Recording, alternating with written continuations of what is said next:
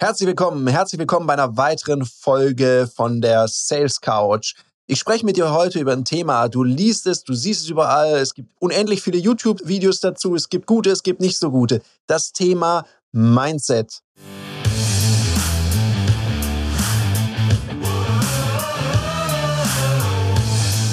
Herzlich willkommen bei dem Podcast Die Sales Couch Exzellenz im Vertrieb mit Tarek Abodela. In diesem Podcast teile ich mit dir meine Learnings aus den letzten 20 Jahren Unternehmertum und knapp 30 Jahren Vertrieb. Weil Mindset ist ultra wichtig. Warum ist es so wichtig? Mindset ist dein Fundament. Warum sage ich das? Mindset ist ja deine Haltung steckt da drin. Dein Blick auf die Welt. Wie nimmst du die Welt wahr? Und es gibt so zwei unterschiedliche Möglichkeiten, wie du die Welt wahrnehmen kannst im Gro. Entweder hast du einen Fokus recht stark auf Probleme. Was ist schwierig? Du kennst so Menschen, die sehr problemorientiert sind, hast du sicher schon mal erlebt, auch in deinem Umfeld. Das sind vor allem Menschen, die, egal was du ihnen vorschlägst, immer erst das Haar in der Suppe suchen und so im Ja-Aber-Modus sind. Also die gehören zum Stamm der Jabbers. Das heißt, egal was du denen vorschlägst, sagen die, ah, interessante Idee. Aber mh, hm, das und das ist schwierig daran. Und dann gibt es die Menschen, das sind eher so die Einwohner von Yes We Can Town. Das sind so die Menschen, die eher nach Lösungen suchen. Das heißt nicht, dass die keine Probleme haben, sondern die gehen eher her und fragen, hm, wie löse ich das jetzt? Wer kann mir da helfen? Wen frage ich am besten mal? Das heißt, die sind sofort in dem Modus, wie komme ich da wieder raus? Wie kriege ich das hin? Und jetzt brauche ich dir nicht sagen, wer von beiden eher sich so in sein Problem verliebt. Natürlich die Problemorientierten, die kommen dann in wie so eine Problemtrance. Die sind fast beleidigt, wenn man ihr Problem wegnimmt, weil dann können sie ja nicht mehr jammern.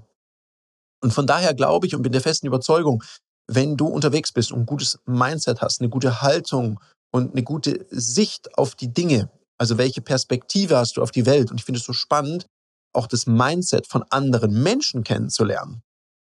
Wenn ich mir da so Podcasts zu anhöre, mal ein Buch lese, finde ich es immer sehr spannend, was machen Menschen, die gegebenenfalls in einem Thema wesentlich weiter sind als ich persönlich? Wie gehen die da vor und wie ist deren Haltung auf die Dinge? Das finde ich sehr, sehr inspirierend.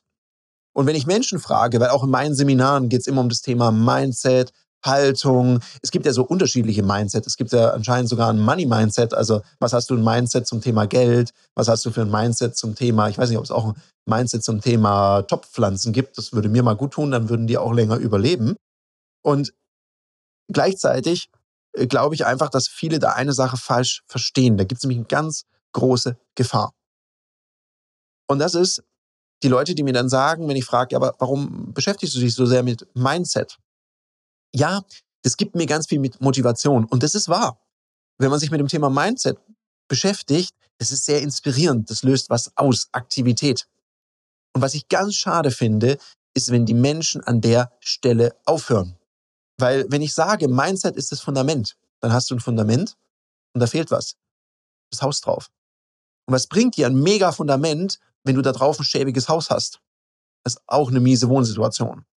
Und aus dem Grund, bitte, bitte, wenn du dich mit Mindset beschäftigst, wenn du die Inspiration holst, um etwas draus zu machen, um wirksam zu sein, reicht es eben nicht nur ein gutes Mindset zu haben, motiviert zu sein, weil sonst rauschst du halt anstelle mit 50 kmh mit 300 gegen die Wand und es tut nur eins mehr weh. Also du scheiterst dann noch kolossaler. Darum ist es ganz wichtig, dass du neben dem Thema Haltung und Mindset dir auch ein gutes Do-How, also wie mache ich die Dinge richtig, wie mache ich sie gut, wie mache ich sie exzellent, so damit du deine ganze PS auf die Straße bringst, um eben die Dinge, die du anbietest, die Dienstleistungen, auch gut zu machen. Und nach meiner Überzeugung, wenn du nach Motivation immer suchst, dann ist die Frage, bist du an der richtigen Stelle? Weil jemand, der mir erzählt, er sucht nach Motivation und deswegen beschäftigt er sich mit Mindset, der sich gerade selbstständig gemacht hat oder neu als Verkäuferin oder Verkäufer in eine Vertriebsorganisation startet, äh, irgendwas stimmt da nicht. Da ist was für mich, löst das Widerstand aus. Weil wenn du neu mit was anfängst, wenn du dein eigenes Business startest, dann solltest du ja eins sein, bis in die Haarspitzen motiviert, wenn du dann was startest und dann erst nach der, nach der Motivation suchen musst, ist es ein bisschen traurig. Also sorg dafür, dass du dich auch schnell mit den Themen in deinem Themenfeld besser zu werden beschäftigst. Also wenn du in Verkauf startest, was tust du für deine verkäuferischen Fähigkeiten? Ach ja, da habe ich dir einen Tipp. Wenn du in den Verkauf gestartet bist oder wenn du dich gerade selbstständig gemacht hast, dann besuch doch mal eins unserer öffentlichen Verkaufstrainings. Die sind nämlich sehr witzig und auch sehr wirksam, weil die funktionieren spielerisch. Das heißt, du triffst dich mit anderen Menschen aus ganz unterschiedlichen Branchen online zu so einem Ludoki-Trainingsabend.